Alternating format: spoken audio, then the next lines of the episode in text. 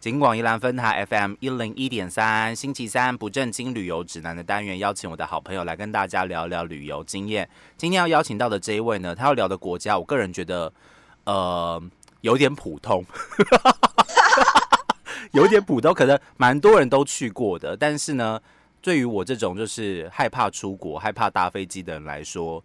呃，不管是什么样的旅游经验，都还蛮新鲜的。今天要邀请到的这一位，他是奥黛穿不下，欢迎奥黛穿不下。Hello，我是奥黛穿不下，大家好。哎，说自己是 奥黛穿不下，会不会？有点小小尴尬，不会啊，因为奥黛我觉得真的要身材很好才能穿得下。那我那时候去的时候，就是其实是身材蛮好，就都还穿得下。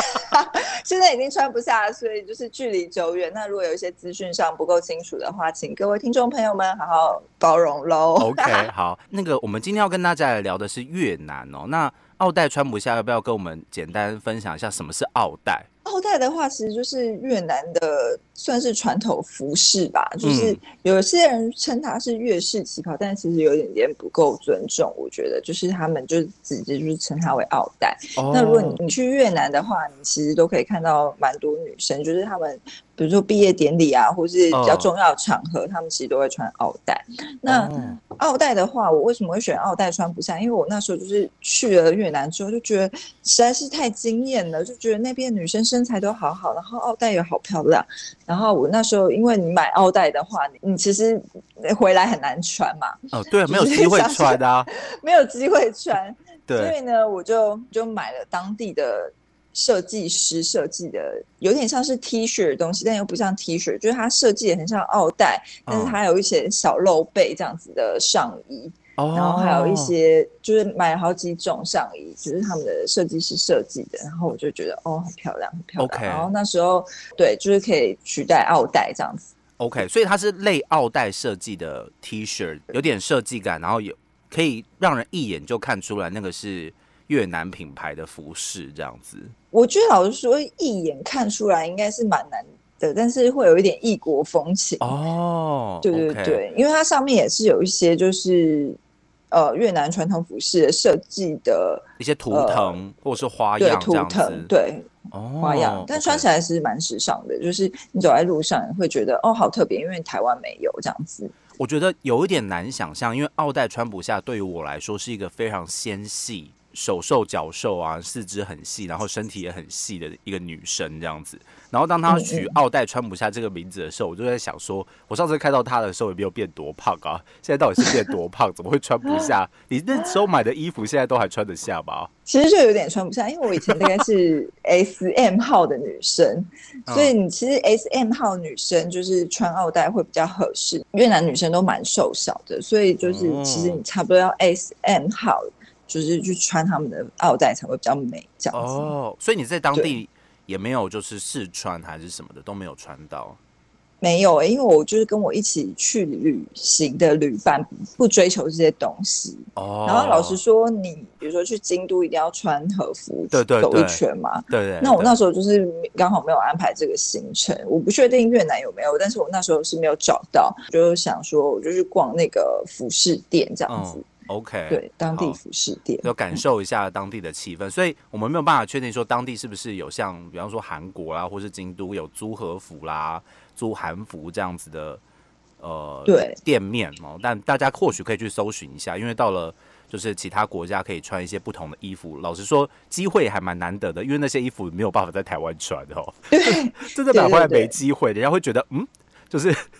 然后怎哪哪个哪个方式穿都不大适合的感觉哦，对，有点格格。但老实说，因为它就叫我们称它为粤式旗袍嘛，那顾名思义，它其实你身材 上要保持一定的水准去穿，可能你会觉得比较开心。所以如果我比较就是比较就是你知道浓鲜合度，或者是比较就是杨贵妃的身材就没有办法穿越式，就是没有办法穿奥黛这样。对啊，就是 会不好看就，对的。对，你的肚子凸出来了，是吗？OK，好好，所以这个是奥黛川普下。没想到我们解释一个名字就可以解释那么久的哈。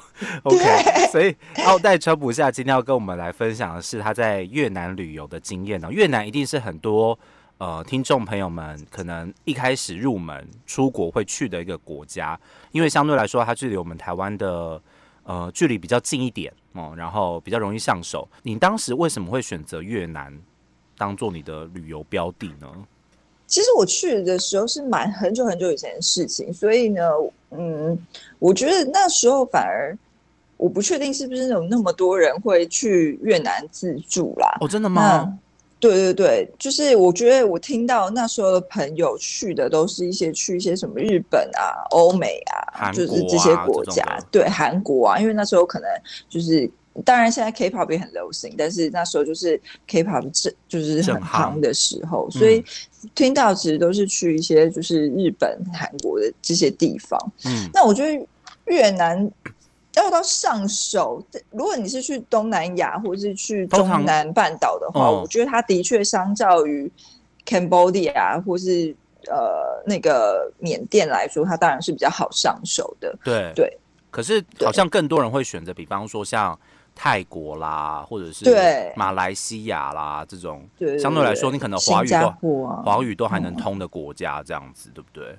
感觉起来比较就是更多观光客的地方，我觉得啦，对，像泰国就很多人会去嘛，曼谷就是感觉又更 open，然后更更 exciting 的地方。嗯，OK。那你当时怎么会选择越南呢？单纯是因为它真的比较少人去，然后想要挑战看看嘛？因为你是你刚刚提到你是自助嘛，你不是跟团。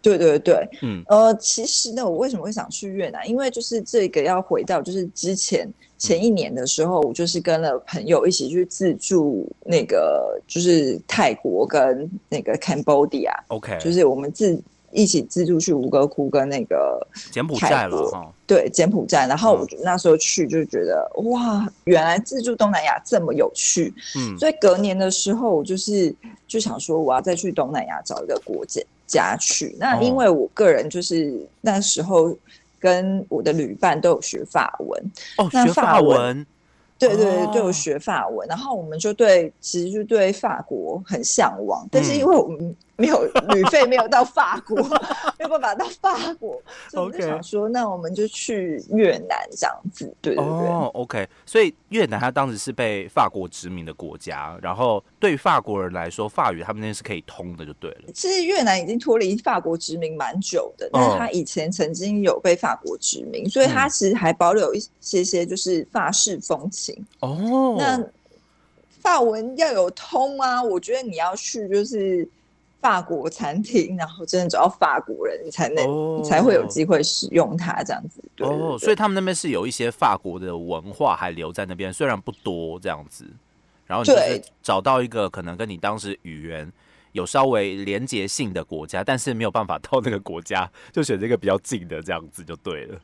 对对对，就是没有办法到法国，然后我们就想说，我们也要体验法式风情，然后我们就决定要去越南。我觉得这个理由，我们对越南不尊重，但是但是就是就是我跟我旅伴当初决定去越南的其中一个原因。我觉得这个理由很好笑，因为 因为我我没有办法去到那个。语言真正的国家，所以我选择一个找其他的殖民地去，想要体验一下它的风情。殊不知到了到了现场之后，才发现完全不是这么一回事。然后学的语言可能用不上，就对了，这样子。对对对对对。OK，我觉得这个还蛮符合，就是奥黛穿不下的风格这样子。今天我们要今天要聊的是越南嘛？那刚刚你也提到了，你去过了泰国，然后呢也去过了柬埔寨，有没有哪些地方你你也已经去过？你有去过欧洲吗？我就是没有去过欧洲，因为我觉得欧洲旅费就是相对来讲比较高。然后我就是那时候就是去了东南亚之后，我就觉得哦，东南亚就有这么多就是好玩的地方，何必要？呃，当然每个地方不一样啦。就是我的意思说，就是我那时候去了东南亚之后，我就觉得哎，就东南亚 CP 值蛮高的，就蛮喜欢去东南亚的。哦，OK，你目前是越南只去过当时这么一次而已。对，没错。那你除了刚刚我们提到这三个国家之外，你还去过哪些不同的国家呢？哦，我还有去过菲律宾，然后因为没有旅费去欧洲嘛，所以我就去了澳洲。哦，澳洲也，澳洲也去过。也没有啦，英美没有没有旅费去英美，所以我就也去了澳洲这样子。OK，都是这种理由吧？澳洲也去过，你美国你也去过嘛？对不对？对，美国也去过，就只差欧洲了。希望下一次来跟大家。分享的时候是有机会分享欧洲，还有非洲啊，非洲也还没去过嘛，对不对？哦，对，还有非洲。对，OK，好，好像非洲跟欧洲对台湾的朋友来说，的确是比较需要。当然，就像你提到的，可能需要比较多的那个 budget，需要比较多的一个预算之外，然后大家可能也会选择可及性比较高的一些国邻近国家。所以日本跟韩国，你没有没有去过吗？应该哦，有日本跟韩国我也去过了，OK，香港应该也去过。香港倒是没有去过，我有真的去过澳门，哦澳门有点可惜。OK，好，希望在那个疫情之后，因为现在大家肯定都闷坏了，你知道哈，很想要出国。你上次出国距离现在有多久时间？其实我蛮幸运的，因为我上次出国的时候，就是在刚好 COVID 爆发那个时候，就是哦二零二零吗？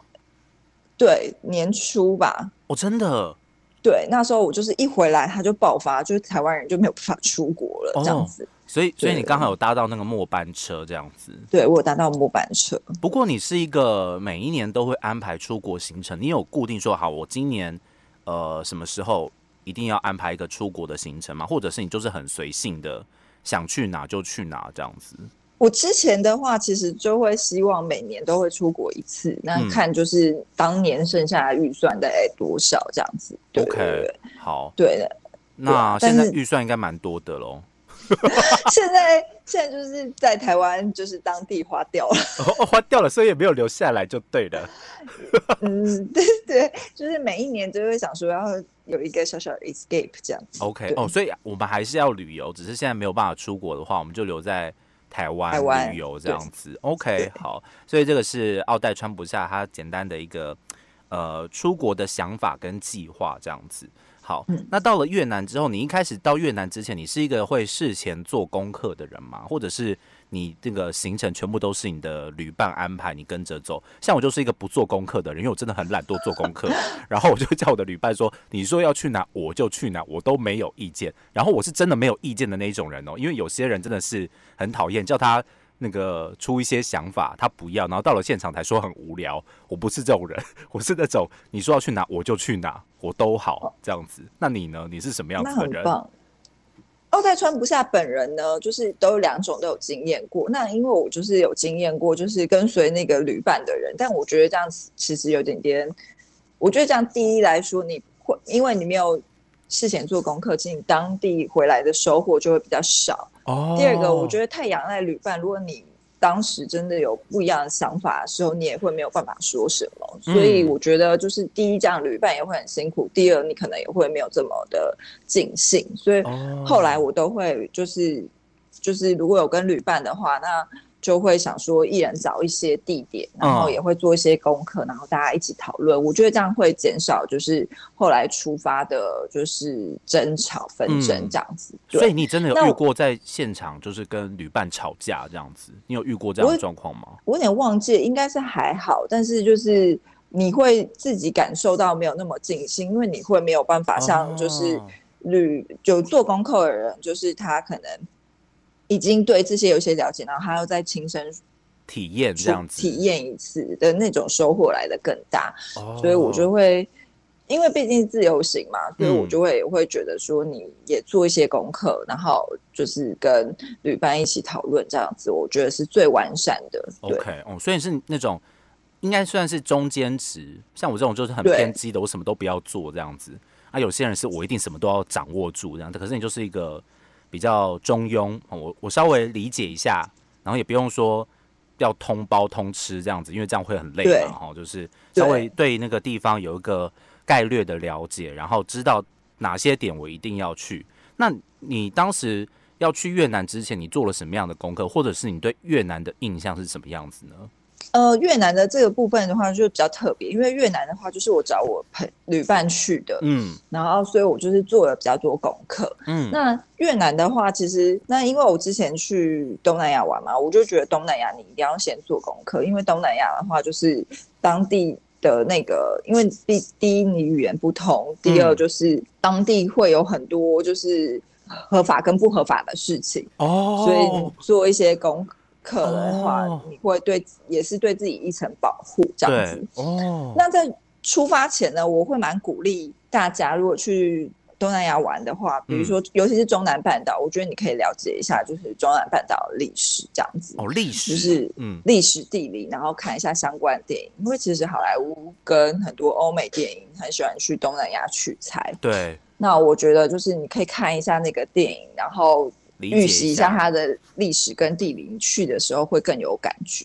所以你我们也不要要大家就是真的要去把那个课本翻出来，你就是对可能可以用一些比较娱乐性比较高的方式，比方说你刚刚说的像看电影的方式，你就看一些诶可能有这些种外国文化的电影，因为那种什么越战啊什么这种一定超多的嘛哦，这种对电影一定超多的。然后一些旅游节目哦，或者我觉得可能也相对来说比较上手，你可以稍微体验一下当地的感觉，然后再去亲身经历，可能那个感受就会再加成这样子。对，哦。那因为我那时候去的时候，它就是 YouTube 很久以前了，YouTube 没有像现在这么有风行。那我那时候看的其实就是两部电影，嗯。一部的话呢是叫做《情人》，一九九二年上映的，哦、情人？很久很情人是情人是外国电影吗？还是是好莱坞电影，还是那个香港电影啊？它其实法国电影，哦，法国电影，OK，对好对对对，它是法国导演导的这样子。OK 然后呢，对，在讲述就是法国少女跟中国富有男子在越南西南部的爱情故事这样子。哦，那它背景设定的是在一九二九年的法国殖民地越南，所以你就是可以看到它很大部分的时间点都是在法那个法国当地拍摄，所以你就可以哎仿若回到一九二九年的那个法国殖民地的越南，然后在那超酷边就是体验他与中国男子的爱情故事这样子，超酷我就觉得的，对，好像很罗曼蒂克，可以让自己先养成一些对越南的那个浪漫的幻想想。象一下有没有艳遇之类的，这样吗对对对对对。OK，好，OK，是然后另外一部的话是《沉默的美国人》，这个的话就是稍微严肃一点。对，这个是一九五零年代的越南西贡，然后那个时候就是其实好像是不是快要战争了？我嗯惨了，我的历史就是如果我讲错的话，请大家多包涵。但是是呢，这部小说呢，它是小说改编的嘛，然后嗯也有拍成电影。嗯，电影的话是二零零二年拍的，对，那他对，那他这本小说的话，就是在二零一九年的时候有入选 BBC 改变世界的一百本小说。哦，那其实你就是看这个，它也其实也是爱情故事，但是你可以在嗯。它背后中读到说，就是西方人对呃中南半岛震惊跟地理的想象，然后也可以感受到当时就是西方世界、亚洲跟越南的之间的政治角力这样子。这个我觉得这两本就是可以，就是事前读，就是娱乐性蛮高，然后同时也可以就是对越南的历史有一点基本的了解。哎，沉静的美国人我是真的有听过，但是我完全不知道他的故事内容在讲什么，没想到他是在讲越南的故事，哎，这个好酷哦！我听过这部电影，但是我没有看过这样子。对对对，有机会可以去看一下《那所以沉默的美国人》。所以你是嗯当时呃决定要去越南之后才找这两部电影来看吗？还是应该是之前已经看过这样子？没有，我就是 因为要去越南，哦真的啊所以就找这两部哇电影来看。对哦，所以说其实大家旅游的话，诶，透过一些不同的方式，可以做一些不同的功课。当然，大部分的朋友们可能都是选择一些诶网站啊、部落格啦，哦，或者是现在刚刚提到那个 YouTube 很方便嘛，哈、只要 Google 对关键字，应该都会出现很多不同的资讯。但透过不同的方式来理解那个地方，我觉得也是蛮有趣的哦。所以刚刚推荐了两部电影，一部是法国的情人哦，然后另外一部是沉静的美国人。不管是小说或是电影，我想那个可及性应该也都还蛮高的，不会太难找。毕竟，就像我对于那个电影没听没看过的人，我都听过这部电影了哈。好，嗯所以今天简单的跟大家分享一下这个奥黛川普夏当时会去越南的一个契机跟想法。下一集就要请这个奥黛川普夏继续来跟我们聊他在越南的一些旅游行程跟发生的一些趣事。今天谢谢奥黛川普夏，谢谢，下次见，拜拜。拜拜。